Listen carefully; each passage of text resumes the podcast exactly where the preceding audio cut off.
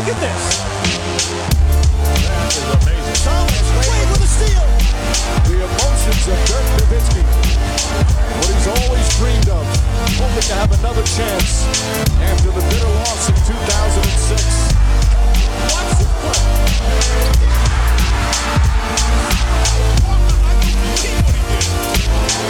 That is amazing. Hallo und willkommen zu Gutnext, dem deutschen Basketball-Podcast im Internet. Mein Name ist André Vogt und ich begrüße euch zur neuen Folge unseres kleinen, aber feinen Basketball-Spiels. Heute mit einem Doubleheader am Sonntag. Gibt zwei Fragen-Podcasts, diese Woche keine Rapid Reaction. Ihr habt es mitbekommen, ich, ich war in New York, bin dann erst am, oh Gott, bin ich denn zurückgeflogen? Mittwoch ging es los, Donnerstag war ich da direkt die obligatorische Klimaanlagen, Flugzeugerkältung mitgebracht. Naja, wie es denn immer so ist. Aber alles wieder gut, Nase ist halbwegs frei, man hört es, glaube ich, ein bisschen noch. Und deswegen heute, wie gesagt, ziemlich alle eure Fragen, nein, nicht alle, so viele Fragen, die so schon mal Richtung Playoffs, kann denn Team A Meister werden und so. Leute, das können wir doch alles diskutieren, wenn es dann soweit ist. Lange ist es ja noch nicht, ne? Lange hin, bis dann die Playoffs losgehen. Was sollen wir denn jetzt drüber sprechen? Und dann in zwei Wochen nochmal. Ähm, da bitte ich noch ein bisschen Geduld. Ansonsten habe ich aber ziemlich alles mitgenommen. Glaube ich, ein großes Potpourri an Fragen. Gesagt, das haben sicherlich heute zwei Podcaster gut äh, füllen können mit. Ähm, Hinweis natürlich in nicht ganz eigene Sache, aber irgendwie auch schon. Das Ganze natürlich mal wieder präsentiert von manscape.com. Und ich kann es nur wieder sagen, es war einfach ein Genuss, wieder mal on the road zu sein ähm, und den Lawnmower 4.0 dabei zu haben. Überhaupt, es, es gibt ja dieses ähm, Paket, das Performance Package, ähm, habt ihr vielleicht schon mal gesehen auf der Website. Ne? Da gibt es diese Kulturtasche, die hatte ich dabei. Ich hatte den Crop Reserver dabei, den äh, Reviver, den Lawnmower, den Weed Wacker und hab's ja, mir da auch in dem Sinne gut gehen lassen äh, im Hotel. Irgendwie fällt es einem auch leichter. Da finde ich jedenfalls dann einfach mal so sich so Zeit ein bisschen für dich zu sich zu nehmen. Und wenn ihr denkt, ja, ich möchte auch wirklich so ein Premium-Produkt haben, um wirklich mal am Körper die Haare, die ich nicht möchte, äh, abzuschneiden, dann kann ich nur empfehlen, checkt doch mal aus äh, bei äh, manscape.com. Das Performance Package, das hat diesen Peak Hygiene Plan dabei, ob ihr das wollt, diese, dieses Abo, müsst ihr selber wissen, aber es gibt ja auch alle Produkte einzeln und ihr habt eigentlich nichts zu verlieren, außer vielleicht ein paar Haare.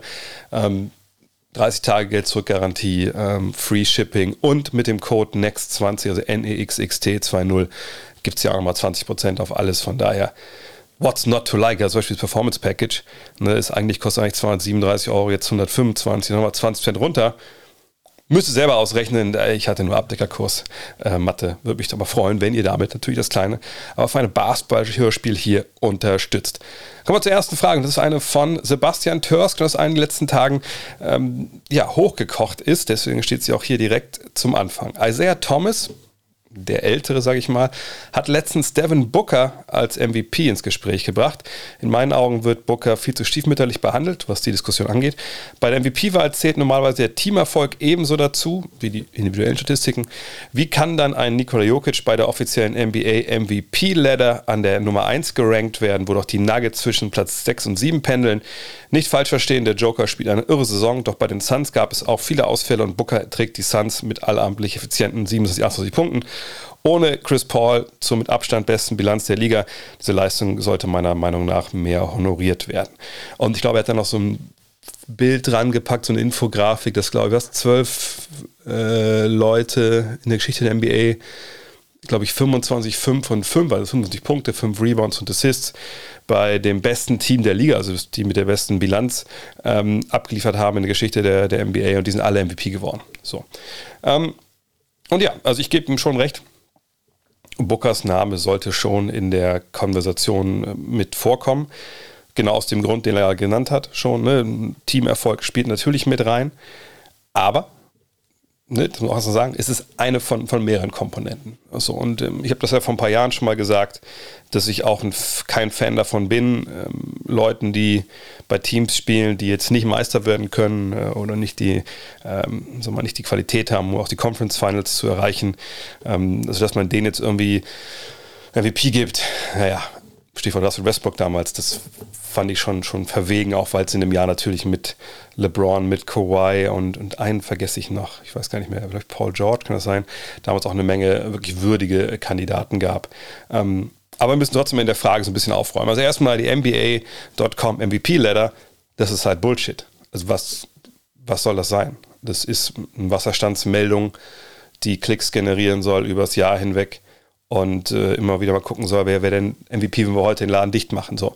Äh, aber das hat ja nichts zu sagen. Also das ist, ist, ist kein äh, Zwischenbericht der Jury, die das Ganze entscheidet. Das äh, ist einfach nur ja, eine Idee, die funktioniert, weil viele da draufklicken und dann auch Fragen darstellen. Und deswegen wird das von NBA.com gemacht. Ich glaube, NBA.com ist auch eine Seite, die gar nicht NBA selber macht, sondern, glaube ich, eine Turner Sports immer noch, glaube ich. Naja, egal, was geht es um Klicks? Punkt. Das ist genauso wie eine Mock-Draft, whatever. Das kann man sich angucken, das ist interessant, da kann man sich dabei Gedanken zu machen.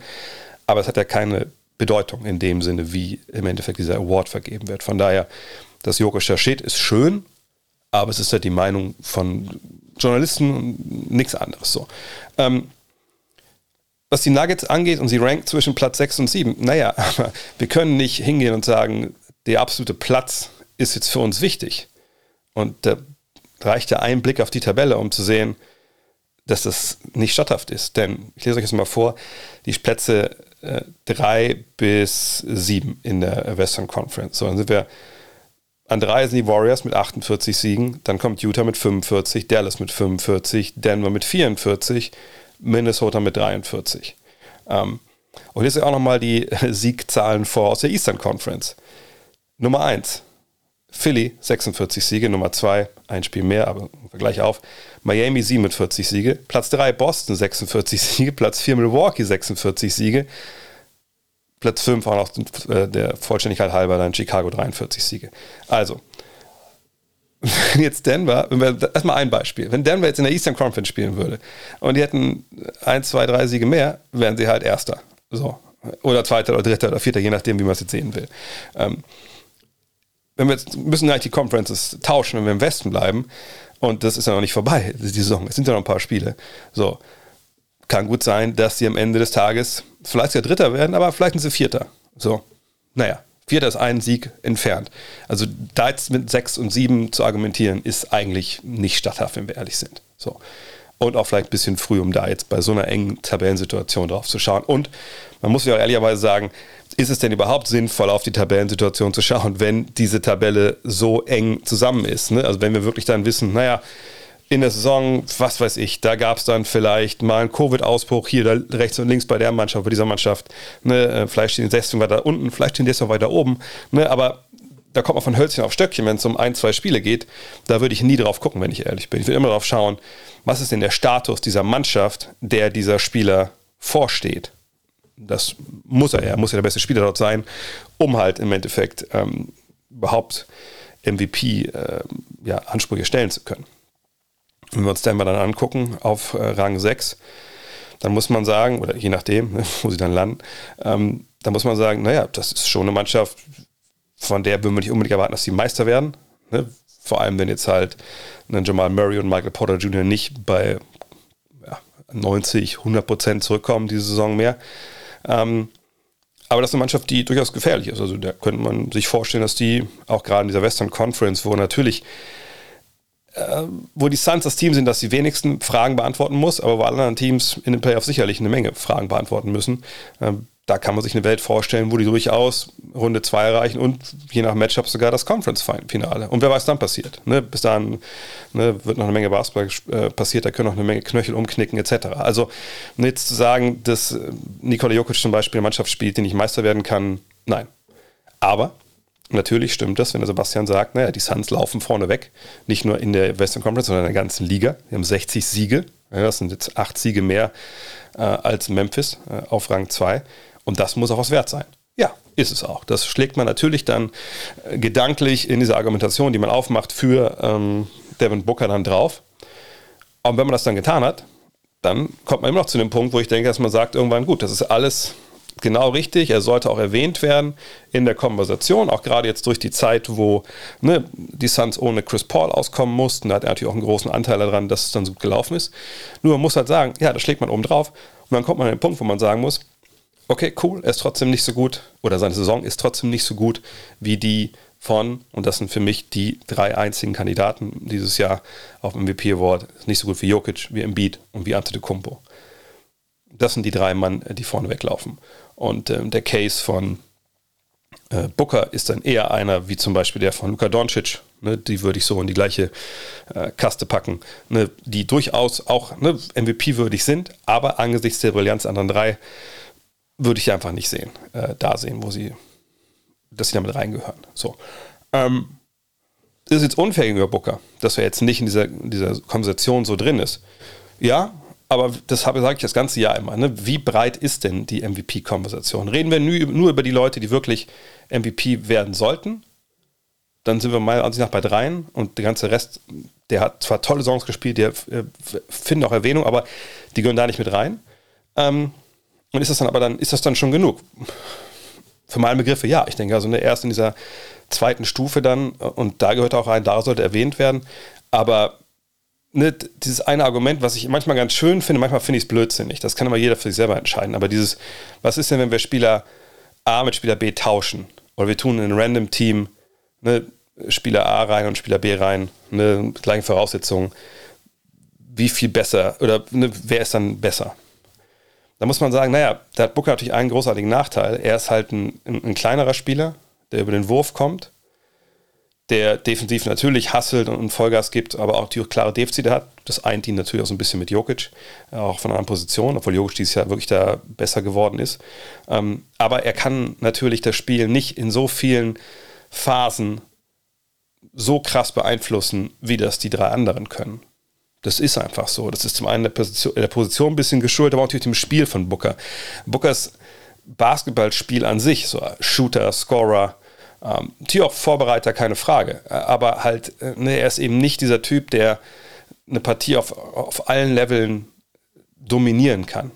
Das können die anderen drei. Ich sage nicht, dass sie das jedes Mal machen, aber die können das halt und haben es dieses Jahr auch so viel gezeigt, dass man sie ganz klar vor, dem, vor ihm sehen muss. Von daher, ähm, er gehört dazu, auf jeden Fall in diese zweite Phase der, der Konversation. Äh, da sollte er auch drin sein. Ähm, ich denke, dass viele ihn vielleicht dann trotzdem nicht so auf dem Schirm haben, weil sie sagen, na gut, eigentlich ist es dann was ich Chris Paul der MVP, aber ja, das, ja, nee, also ich glaube, wenn jetzt Klar, ich glaube, wenn Booker rausgenommen wäre, Paul hätte gespielt, wahrscheinlich, vielleicht sogar genauso viele Spiele gewonnen. Aber ich finde, Booker ist dann schon noch der bessere Spieler, einfach weil er das Scoring-Potenzial hat. Ne? Und da ist er einfach noch ein Stück drüber bei Paul, der auch schon ein bisschen älter geworden ist. Aber das tut ihm halt weh, dass Paul bei ihm spielt. Und was ihm auch weh tut, glaube ich, in den Augen von vielen ist, dass diese Suns einfach eine wahnsinnig gut geölte Maschine sind. Das ist eine Mannschaft, wo ich vergangenes Jahr auch schon gesagt habe, ähm, das ist eine Maschine. Ne? Die wissen, was sie wollen, die wissen, wie sie Basketball spielen müssen und die gehen da wirklich höchst professionell ran und spulen ihr Programm ab. Im positivsten Sinne. Aber das ne, tut natürlich dir als Einzelspieler vielleicht so ein bisschen weh, wenn du da halt nicht dominieren musst, auch mit, mit 40, 50 Punkten jedes Mal, obwohl das natürlich auch kann. Ähm, aber wie gesagt, zweite Phase gehört da rein, in die erste Phase sicherlich nicht. Und Laurik Rede hat auch noch eine Frage dazu. Janis Embiid und Jokic machen den MVP zu Recht unter sich aus diese Saison. Der beste Spieler des Planeten ist aber Kevin Durant. Gehst du da mit? Da müssen wir natürlich äh, definieren, wie wir das meinen, äh, beste Spieler. So. Ähm, ich habe das schon oft genug gesagt und sage das auch mal gerne wieder, ne, wenn mein Leben davon abhängen würde, äh, dass der letzte Wurf in der Partie getroffen wird zum Sieg. Äh, ich kann mir einen Spieler aussuchen, der diesen letzten Wurf nimmt gegen Defense, dann ist das immer Kevin Durant. Da gibt es mir auch gar keine Diskussion. Ähm, aber macht ihn das zum, zum besten Spieler? Wahrscheinlich eher nicht. Ähm, weil bester Scorer, ne, vielseitigster Scorer, ähm, ja, aber bester Spieler wie gesagt, das weiß ich nicht. Da, da so weit würde ich da nicht gehen wollen. Und es hat mehrere Gründe. Ähm, zum einen, naja, die letzten drei Jahre, und das ist jetzt schon ein relativ langer Zeitraum, muss man sagen, war er eigentlich nicht wirklich da. Also was mache ich damit? Gut, ein Jahr erinnert euch, Achillessehnenverletzung äh, nach den Finals äh, 2019, hat er dann gar nicht gespielt nach seinem Wechsel äh, zu den Nets. Und die letzten beiden Jahre waren es 2020, 2021 waren es 35 Spiele. Oh, gut, Covid-Saison, keine Frage. Ähm, aber war auch da viel verletzt. Und jetzt in dieser laufenden Saison sind wir bei 47 Spielen.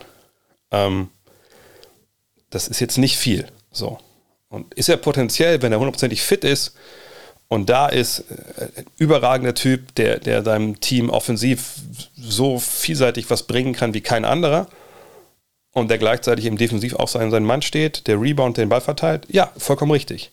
Nur ich, in mir sträubt sich alles bei jemandem, der in den letzten beiden Jahren so viel Spiel verpasst hat und der eben auch schon 33 ist, äh, zu sagen, nee, das ist der beste Spieler der Zeit.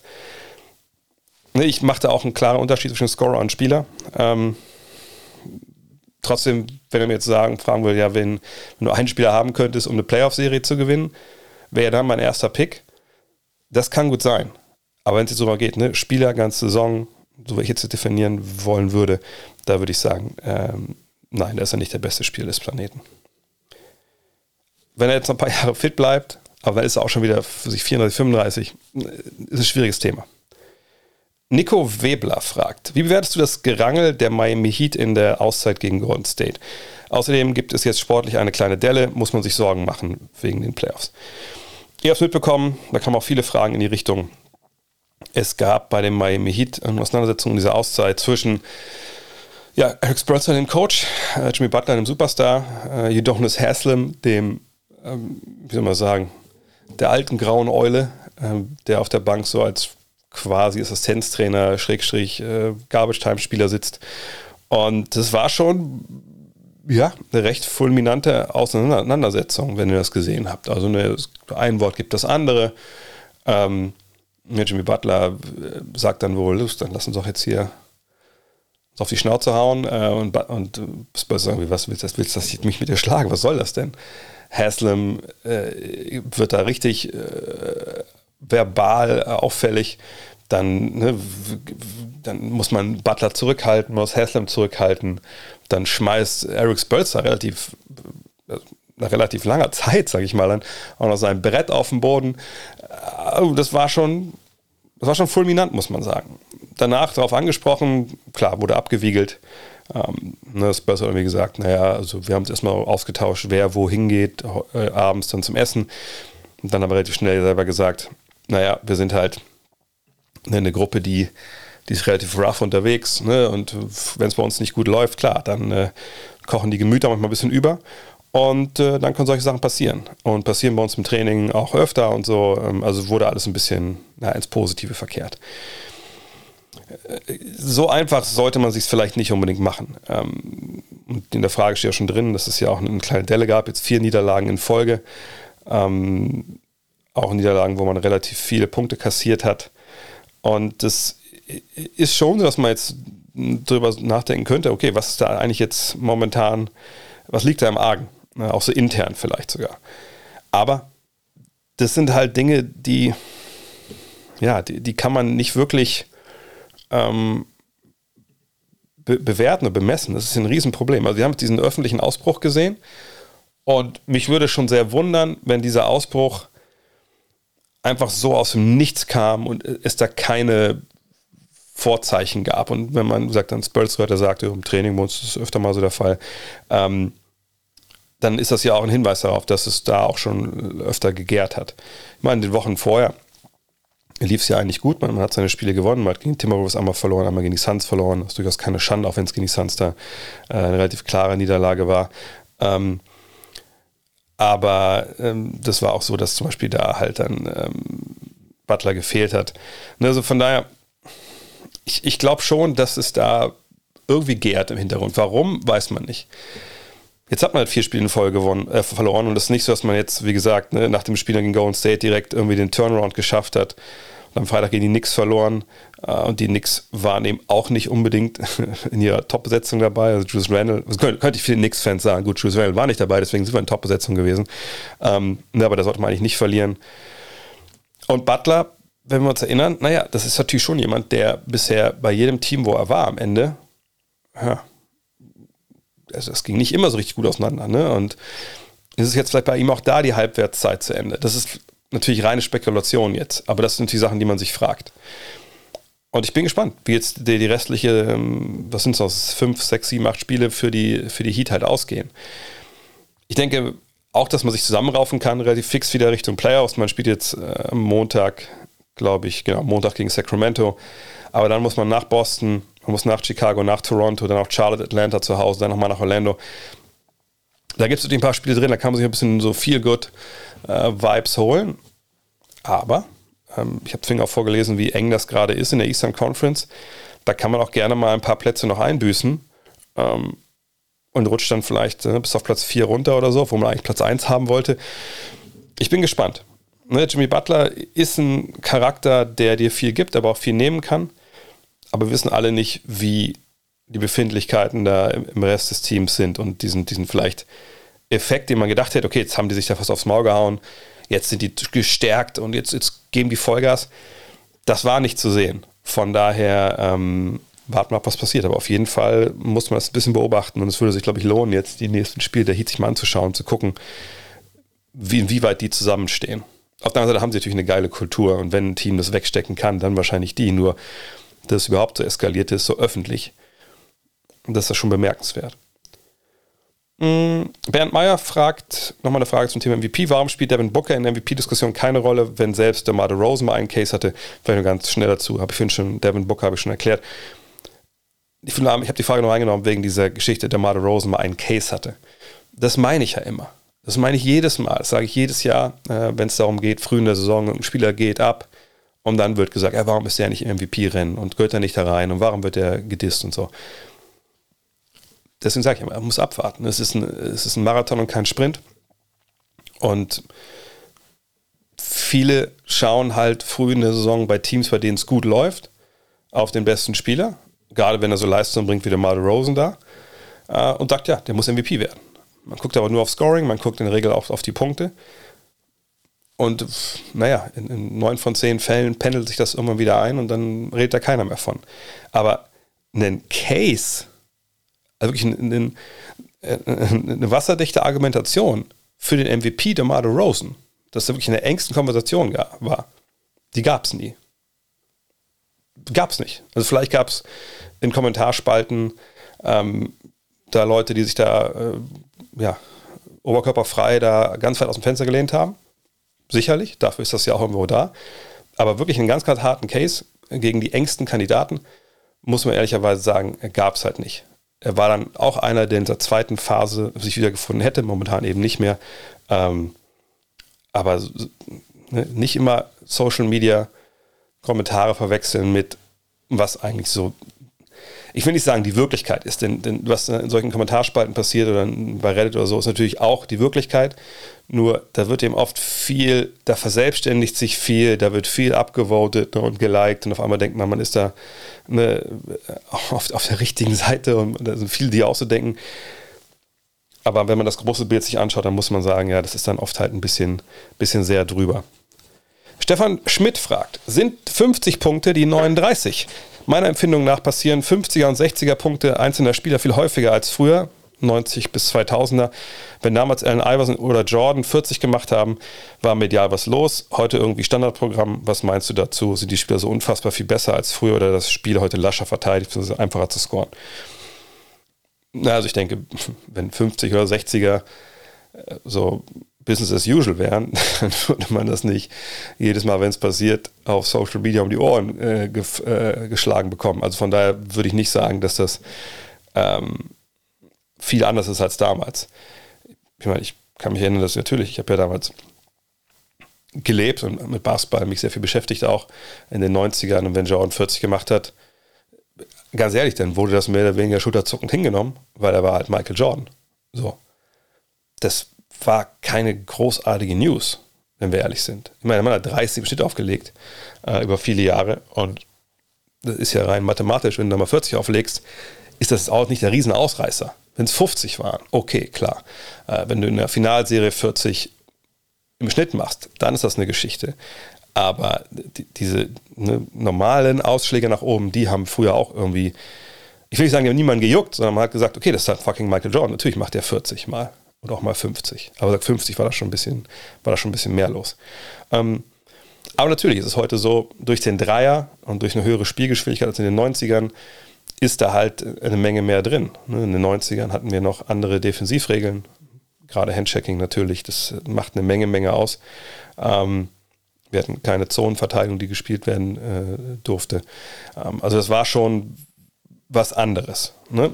Ähm, Aber natürlich sind auch die Spieler heutzutage besser. Das ist ja vollkommen klar. Das, ich weiß, das wollen viele auch immer nicht hören, aber es ist wirklich so.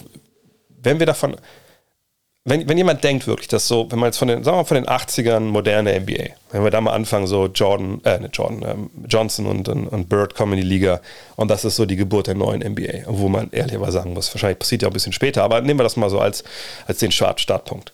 Und dann sind wir jetzt bei 40 Jahren, die seitdem ins Land gegangen sind.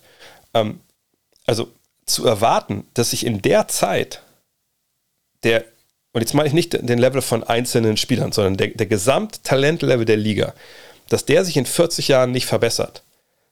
Ich sage nicht, dass der, äh, wie heißt der jetzt, der die Frage gestellt hat, dass der Stefan das so mal denkt, aber generell mal, weil diese Diskussion öfter aufkommt. Man denkt, dass sich in 40 Jahren Sportwissenschaft, Trainingswissenschaft und natürlich einem auch, sagen wir, Basketballwissenschaft, dass sich da nichts tut ja, also dann weiß ich nicht, ob, ob die Person, die so denkt, also in der Realität leben möchte. Weil natürlich gibt es da Fortschritte. Ich meine, vor 40 Jahren, wenn man telefonieren wollte, man war nicht zu Hause, ist man in eine Telefonzelle gegangen. So. Ist heute nicht mehr, nicht mehr nötig, weil jeder ein Telefon bei sich trägt. Ähm, vor 40 Jahren, wenn man da Fernsehen gucken wollte, boah, da musste man halt so ein fettes Ding anmachen, was, keine Ahnung, einen halben, gefühlt einen halben Meter tief war äh, und ein paar Kanäle nur hatte gab es noch welche ohne Fernbedienung. So, hat sich auch einiges getan. Wenn man vor 40 Jahren Computer haben wollte zu Hause, ja, viel Glück mit deinem MS-DOS. So, heute auch ein bisschen anders. Ähm, und das ist im Basketball natürlich nicht anders. Natürlich gibt es da Fortschritte auf all den ne, Leveln, die ich gerade schon genannt habe. Ne, natürlich gibt es sportmedizinisch da Riesenfortschritte. Ähm, gibt tausend Fortschritte in der Sportwissenschaft, wie man trainiert, äh, wann man trainiert, ne, wie man Muskulatur aufbaut, etc. bla bla bla. Ähm, und natürlich gibt es auch basketballerische Dinge.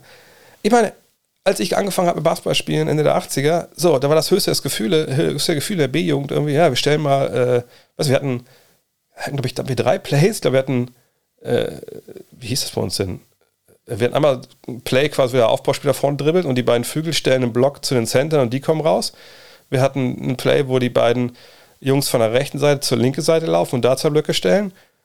Und das war's irgendwie. So, wenn du heute in der B-Jugend damit ankommst, dann lachen dich die, die Kids aus. Vollkommen zu Recht. So. Ähm, und damals Dreier werfen konnte ja kaum einer, und nicht mal die Guards so und sollten auch nicht genommen werden. So.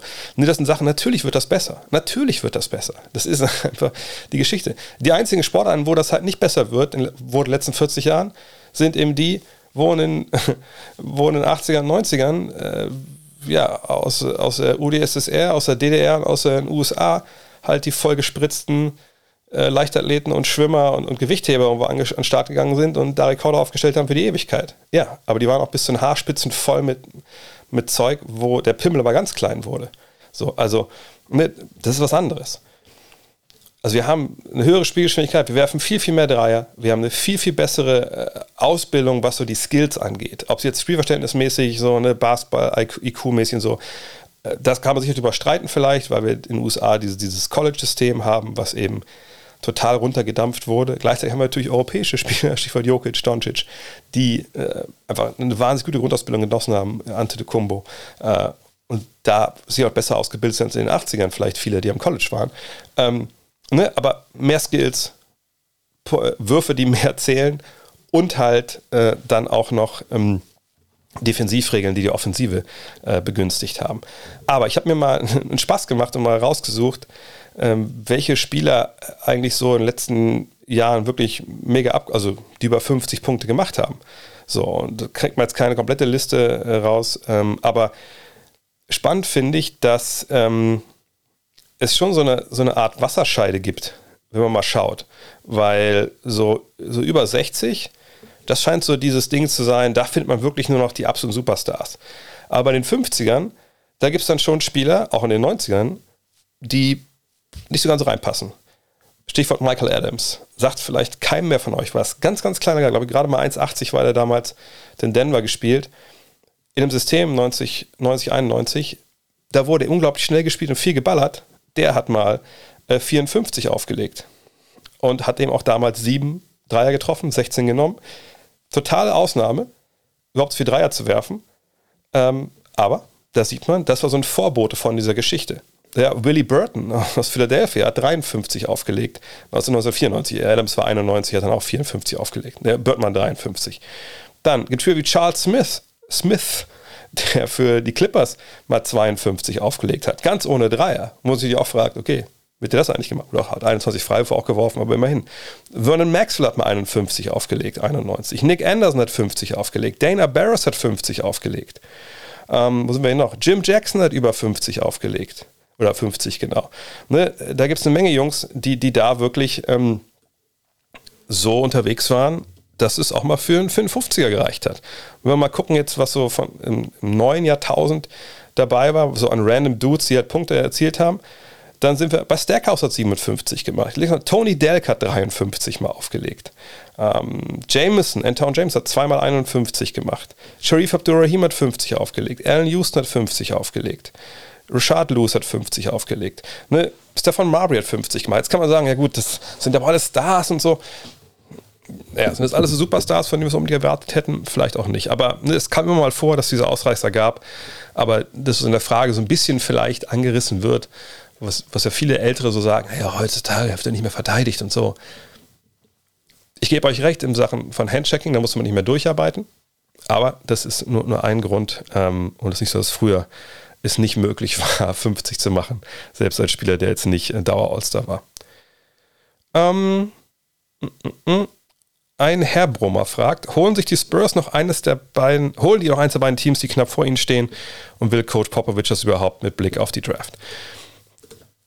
Also ob die jetzt das, das schaffen oder nicht, keine Ahnung. Ich meine, jetzt sind wir an einem Punkt der Saison, wo ähm, das einfach echt spannend wird und dass die Spurs noch angekommen sind, ist sehr, sehr spannend und hätte ich eigentlich auch nicht gedacht, dass die Lakers dann auch so in die Bredouille geraten, sind sie jetzt aber. Also, ne, Lakers 31 Siege, genau wie die Pelicans im einen Spiel mehr ähm, und die Spurs haben 30.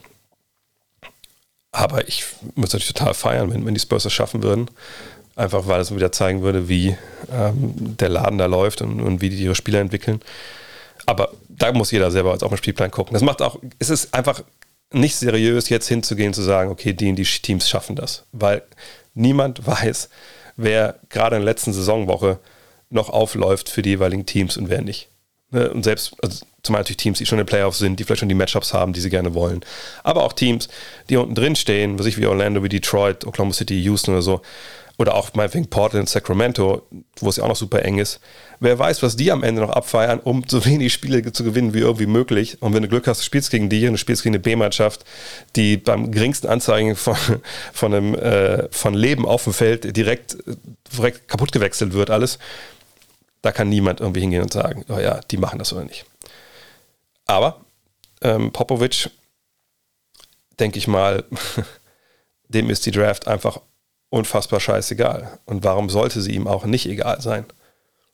Und da kommen wir bei dem gleichen Punkt wie immer. Deswegen mache ich das ganz schnell, dann haben wir diese Frage auch beantworten, müssen das bis zu den Playoffs nicht mehr, nicht mehr besprechen.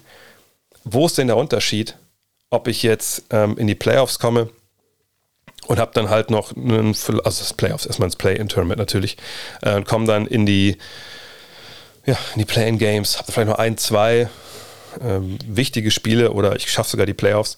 Ähm, oder ich ähm, komme halt in die Lottery und habe dann halt äh, ja, eine Chance von, was wären es momentan, lass mich kurz einmal gucken, von 6%, dass ich äh, den ersten Pick habe oder 26,3%, dass ich in Top 4 lande.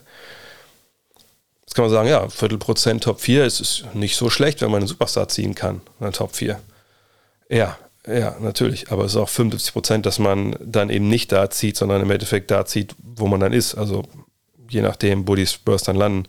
Ähm, wenn sie ein paar Spiele gewinnen äh, sollten, wahrscheinlich Zehnter oder so.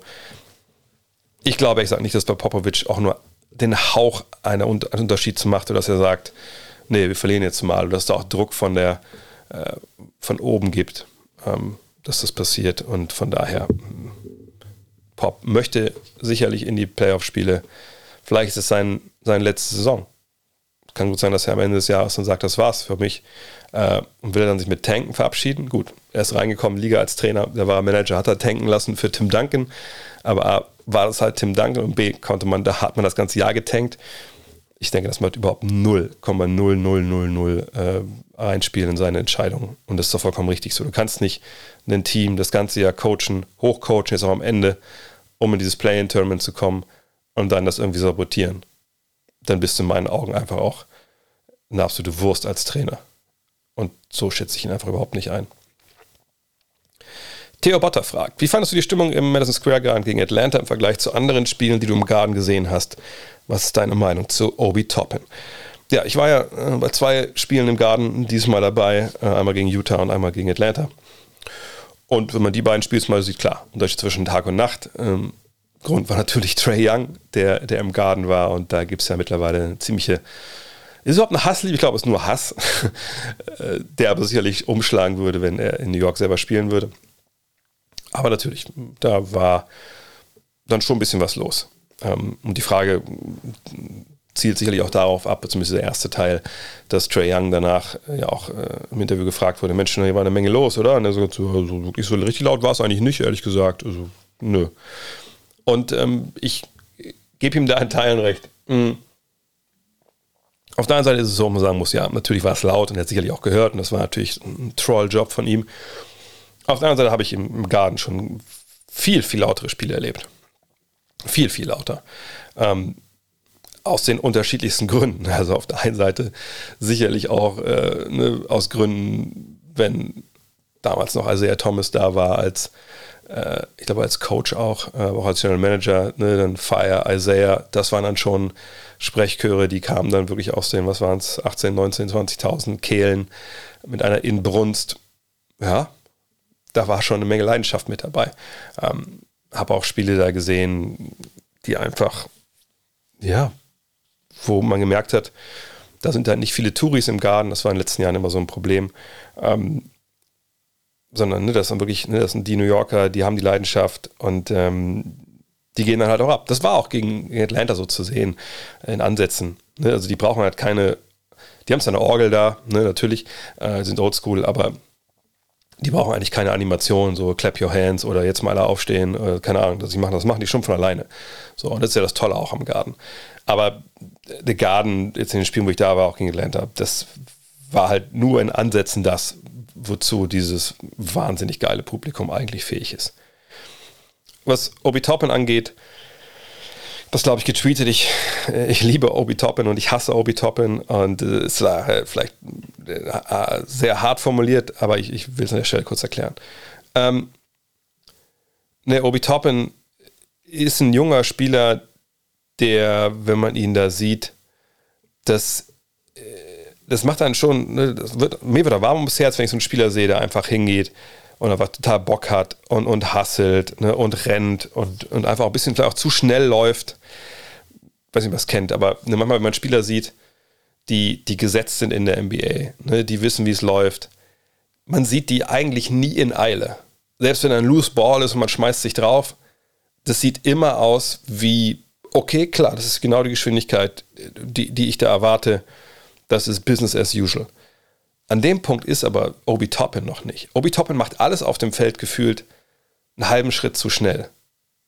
Das wirkt immer so ein bisschen, wie soll ich das sagen, nicht unbedingt gehetzt, aber immer so ein, so ein Schritt so, hier, hier, hier, hier ich, es richtig, ich mache das richtig, ich, bin frei, ich bin frei. Oder ich gehe jetzt rüber, hey, ich laufe in den Break. Also es ist immer so ein bisschen, ich, ist auch nicht hektisch. Ich, ich hoffe, ihr wisst, was ich meine. Also wie so, dass man es einfach übergut machen will, um zu zeigen will, ich kann das. So, so, so spielt Obi Toppin. Das finde ich auf der einen Seite super, ähm, ja, ich weiß nicht, richtig Wort, ich finde super niedlich und nett und gut, dass er diesen Enthusiasmus hat, vielleicht diesen Überenthusiasmus.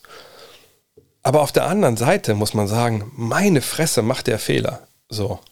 Ähm, und das sind richtig dumme Fehler manchmal. Und natürlich, der ist jung, der hat in seinem ersten Jahr jetzt nicht viel gespielt. Gut, dieses Jahr hat er 64 Partien absolviert, aber äh, auch jetzt nicht immer die Minuten bekommen, glaube ich, die er vielleicht bräuchte, um sich da optimal zu entwickeln. Ähm, wenn man sich seine Zahlen anschaut, da sieht man natürlich da Fortschritte. Ähm, ne, das passt schon irgendwie. Aber ich denke, er könnte noch besser sein. Aber ich glaube, eigentlich de facto ist er noch in seiner Rookie-Saison wenn man das so formulieren kann überhaupt. Und ähm, das hat man gesehen und, und, ich bin gespannt, wo für ihn die Reise hingeht. So, ähm, ob er überhaupt ein richtig, wie soll ich das jetzt sagen, ob er überhaupt ein richtig geiler Spieler wird. Das klingt jetzt blöd, aber ich glaube, bei ihm ist die, ich, mir fällt es total schwer, das zu entscheiden, ob der Typ ein richtiger Starter wird in der NBA. Weil das alles, wie gesagt, ne, es sieht alles so, so unroutiniert aus bei ihm. Und ähm, die Ansätze, die man sieht, also zumindest geht es mir so, wenn ich die sehe, denke ich so, ah, okay. Und dann sehe ich die nächsten beiden Angriffe von verteidigen und denke so, ah, äh, was, was, also was ist denn das schon wieder jetzt gewesen? So, und da bin ich echt gespannt. Ähm, heute Abend kommentiere ich ja wieder, wieder mal ein Nix-Spiel, mal gucken, äh, wie, wie er sich da gibt. Ähm, und dann muss man mal abwarten, ne, wie überhaupt dann seine Rolle so ist. Ähm, heute Abend gegen die Pistons. Äh, Julius Randle ist wieder questionable.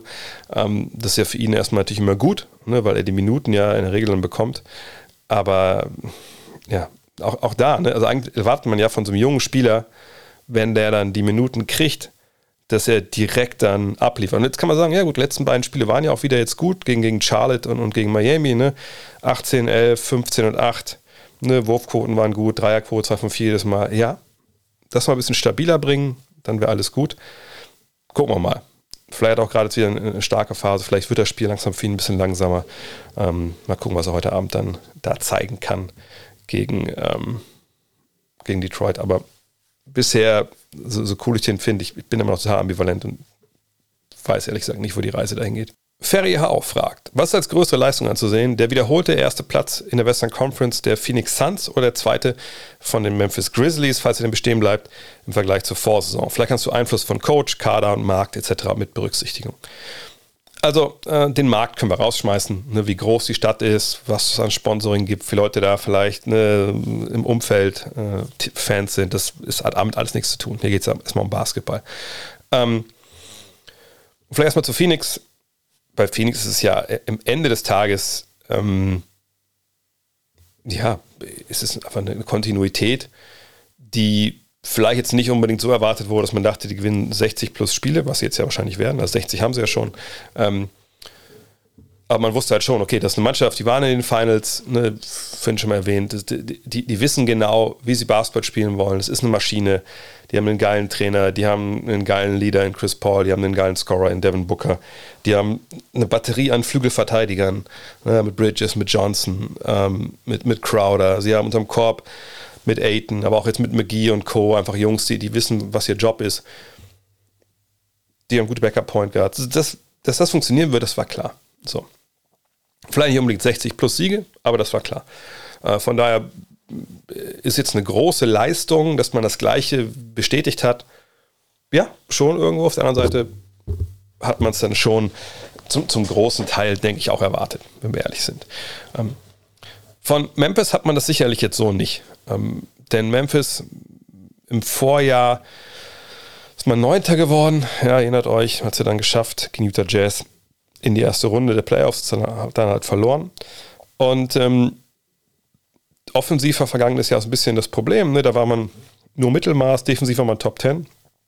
Und in dieser Saison ist man ja auch nicht gut gestartet. Ne? Also wenn wir uns mal angucken, wie das so lief, Saisonbeginn, da waren diese Grizzlies nicht gut. Ne? Also sie sind reingekommen mit, äh, ich gucke mal gerade nach, genau, sie waren noch bei, bei 9 und 10. Ne? Also 10, 10 und 10 sind gestartet bis, bis Ende November. Ähm, und dann ging dieser Train ja erst wirklich los. Ähm, und gerade zu Saisonbeginn, boah, da waren schon auch defensiv ein paar Spiele dabei. Da haben sie mal 132 von Atlanta kassiert, nur 26 von den Raptors. 138 haben sie kassiert von den Timberwolves, ne, 129 von den Heat. Also da, da lag defensiv ne, schon einiges im Argen. Und äh, offensiv kann ich Ihnen, haben wir der Triple Threat darüber gesprochen, als sich John Morant verletzt hat, waren sie, glaube ich, Platz 29 im Offensivrating. Man dachte sich, okay, wer soll er überhaupt Körbe werfen? Und defensiv läuft es halt auch nicht. Und dann hat man aber ohne Morant diese, diese, diese Serie hingelegt. Morant kam zurück. Es lief nochmal besser. Und ja, jetzt ist es auch einfach echt eine Maschine, sind Top 10 vorne wie hinten, sogar Top 5 vorne wie hinten. Ähm, und ja, sie hauen Teams auch weg, wenn Morant eben nicht dabei ist, wie wir es momentan halt sehen. Und ähm, das ist wirklich, wirklich, wirklich erstaunlich. Aber das ist eben auch eine Mannschaft, die, die eben viel mehr ist als, als Ja Morant, obwohl vielleicht ne, die allermeisten, die jetzt nicht äh, sich großartig Grizzlies-Spiele angucken, mit, mit den Namen Desmond Bain, Dylan Brooks oder auch Jaron Jackson wahrscheinlich relativ wenig anfangen können. So. Aber es sind eben verdammt gute Jungs, die, die einen richtig guten Basketball spielen. Und äh, haben wir noch nicht über die Anthony Melton, Brandon Clark, äh, Tyus Jones oder Zaire Williams, äh, Carl Anderson gesprochen, Steven Adams. Ne? Das ist einfach eine tiefe Truppe. Tiefe junge Mannschaft, wo am Ende des Tages, ich gucke mal kurz in die Liste hier, ja, aus der Rotation eben keiner 30 Jahre alt ist. Bei Steven Adams würde man denken, der ist 36, aber er ist 28 auch erst. Ähm, von daher, das ist geil. Es ist geil, wie die Basketball spielen. Und da muss man, glaube ich, schon Taylor Jenkins, der vielleicht ist doch auch mein Favorit, aber das habe ich noch nicht ganz, mir noch nicht ganz alles rechtgelegt, das mache ich in den ersten ein, zwei Wochen, aber, oder, ja, doch in ein, zwei Wochen. Ähm, aber Jenkins wahrscheinlich Trainer des Jahres, weil ne, das so hinzubekommen, auch nach dem schlechten Start, das ist nicht leicht. Ähm, und die sind einfach wirklich, wirklich verdammt gut zusammengestellt. Und vielleicht, wenn man Parallelen ziehen will, ähm, dann ist es ja in Phoenix auch ähnlich. Das ist bis auf jetzt Chris Paul und vielleicht ein Jay Crowder auch eine relativ, also viele Leistungsträger sind auch relativ jung, ne, haben sich reingespielt, sind besser geworden, in einem System besser geworden. Äh, wie gesagt, gut angeleitet von ihrem Coach. Aber was jetzt dann größer, also die größere Leistung im, im großen Bild, ne, ich glaube, die Grizzlies sind kein Meisterschaftsfavorit, weil ich denke, dass sie äh, ne, in den Playoffs nochmal lernen müssen. Da reicht, glaube ich, eine Serie im vergangenen Jahr nicht aus. Also, dass vielleicht dann die Suns bessere Team sind, das würde ich schon sagen. Aber der größere Sprung als Mannschaft, den haben natürlich ganz klar die, die Grizzlies gemacht. Und ich glaube, wenn es einen Team Award geben würde für Most Improved, dann muss man sagen, den würden sicherlich die, ähm, äh, die Grizzlies dieses Jahr gewinnen. Clint fragt, die Warriors sind spätestens seit der Rückkehr von Clay Thompson gefühlt nicht mehr das Team vom Saisonanfang. Wäre es für die Playoffs nicht besser, wenn ähm, Jordan Poole heißt er, ja, nicht Jason, Jordan Poole starten würde? Clay sucht ja noch verständlich was nach seinem Rhythmus und Poole liefert ab mit einer True Shooting von 60,4 Prozent.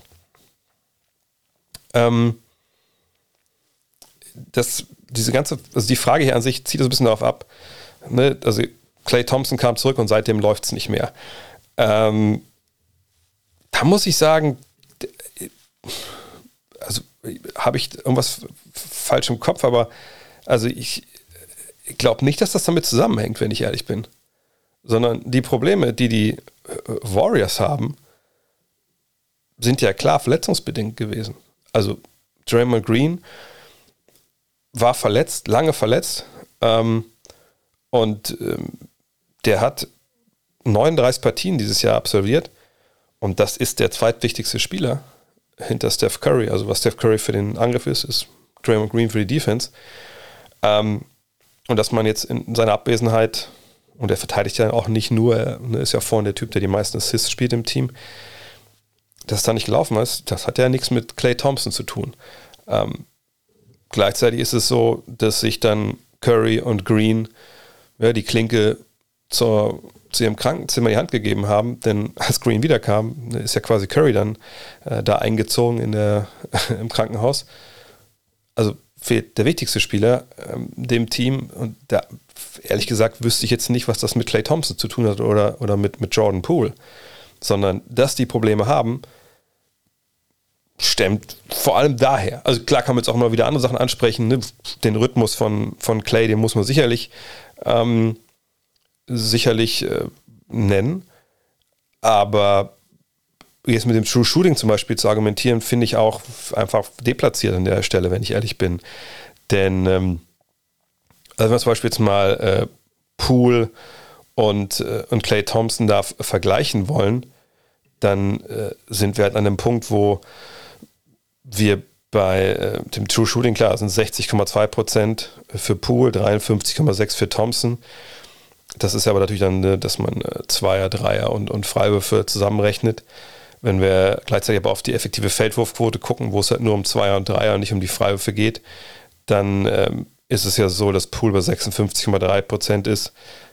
Nee, sorry, bei, bei 55,6 Prozent ist und äh, Thompson bei 51,6. Dreierquote ist Thompson besser mit 37,5 im Vergleich zu 36,6. Ähm, also ich sehe da jetzt nicht, ehrlich gesagt, die, diese, diesen, diese riesigen Abstand, der jetzt irgendwie erklären würde, wenn man Thompson auf die Bank setzt, ähm, und Poole spielt mehr, dann ist er besser. Ähm, das geben auch viele von den Advanced Stats, ob es jetzt hier die, die Win-Shares, die Win-Shares ähm, sind ja eh so ein Punkt, es wird ja kumuliert, aber ähm, Box Plus Minus oder so, das gibt es eigentlich alles nicht her. Ähm, von daher, nein, das ist nicht das Problem der Warriors. Das Problem der Warriors sind eben, dass die beiden besten Spieler jetzt nacheinander draußen waren und dass dieses, also beides eigentlich vorne und hinten, aber offensiv fällt es einem natürlich immer direkt auf, dass dieses offensive Spielsystem der Warriors ist eben eins, das habe ich ja von Anfang der Saison gesagt, das ist super delikat. Das ist was, wenn dieses, dieses, dieses tolle System gestört wird an den empfindlichsten Stellen, und das sind nun mal Green und, ähm, und Curry, aber vor allem natürlich Curry in dem Fall, dann hat diese Mannschaft auch natürlich dadurch, dass Thompson nicht auf dem Top-Niveau ist, wo er nicht dann irgendwann hoffentlich wieder sein wird, ein Riesenproblem, das auszugleichen. Und das, das sehen wir jetzt. Aber das ist nichts, was Jordan Poole in dem Sinne äh, auffangen kann. Auch weil Jordan Poole jetzt, wenn wir auch mal seine Zahlen uns anschauen, ja, sicherlich nicht auf einem Niveau spielt, äh, wo man sagen müsste, naja, also wenn der äh, jetzt richtig viele Minuten bekommt, dann ist es äh, was ganz anderes. Ich sehe gerade mal, wenn er Starter ist, gut, wenn er Starter ist, macht er eine Menge mehr Punkte, ja, 20 zu, zu 14 aber er spielt eben auch sieben Minuten mehr. Ähm, Offensivrating ist besser, wenn er von, von der Bank kommt, als wenn er äh, startet. Von daher, ähm, glaube ich nicht, dass, wie gesagt, dass das einen Riesenunterschied macht. Und die Warriors müssen einfach hoffen Richtung Playoffs, dass die alle gesund bekommen und halbwegs sich dann eingrooven nochmal, weil sonst kann es auch eine relativ kurze Offseason werden. Egal, ob sie jetzt äh, Clay Thompson starten lassen oder Jordan Poole. Was ja nochmal dazu kommt, ist, klar, Curry und Poole haben auch schon zusammen gespielt, aber äh, diese Paarung Thompson und Curry auseinanderzureißen, äh, also die Minuten von denen nicht zu spiegeln, mehr oder weniger, zum großen Teil zumindest, das würde ich mir einfach auch nicht trauen, wenn ich Steve Kerr wäre, denn die beiden haben ein Verständnis aufgebaut über die Jahre. Das hat natürlich Jordan Poole überhaupt gar nicht können und von daher wäre es auch ein Riesennachteil für die Mannschaft, glaube ich, zu sagen, nee, ähm, äh, ihr spielt mal jetzt nicht zusammen, sondern Poole spielt mit Curry. Ja, und das glaube ich Teil 1 jetzt, gute Stunde dann warum, vom Fragen-Podcast. Ähm, Während ihr das hier gehört habt, habe ich den zweiten Teil wahrscheinlich auch schon hochgeladen. Könnt ihr direkt reinhören und dir noch anhören. Und äh, ja, bis gleich. Ciao. Hello. Look at this. That is amazing. Thomas Wade with a steal. The emotions of Dirk Nowitzki. What he's always dreamed of. Hoping to have another chance after the bitter loss in 2006.